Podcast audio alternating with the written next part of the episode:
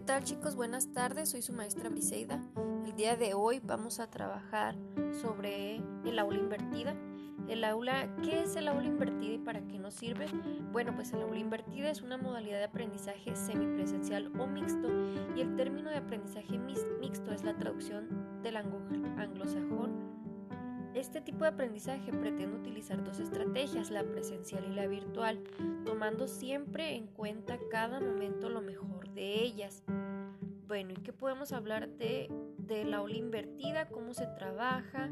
¿Qué es y en qué consiste? Bueno, pues la aula invertida se trata de un sistema rompedor porque propone que los alumnos estudien y preparen las lecciones fuera de clase accediendo en casa a los contenidos de las asignaturas para que posteriormente sea en el aula donde hagan los deberes.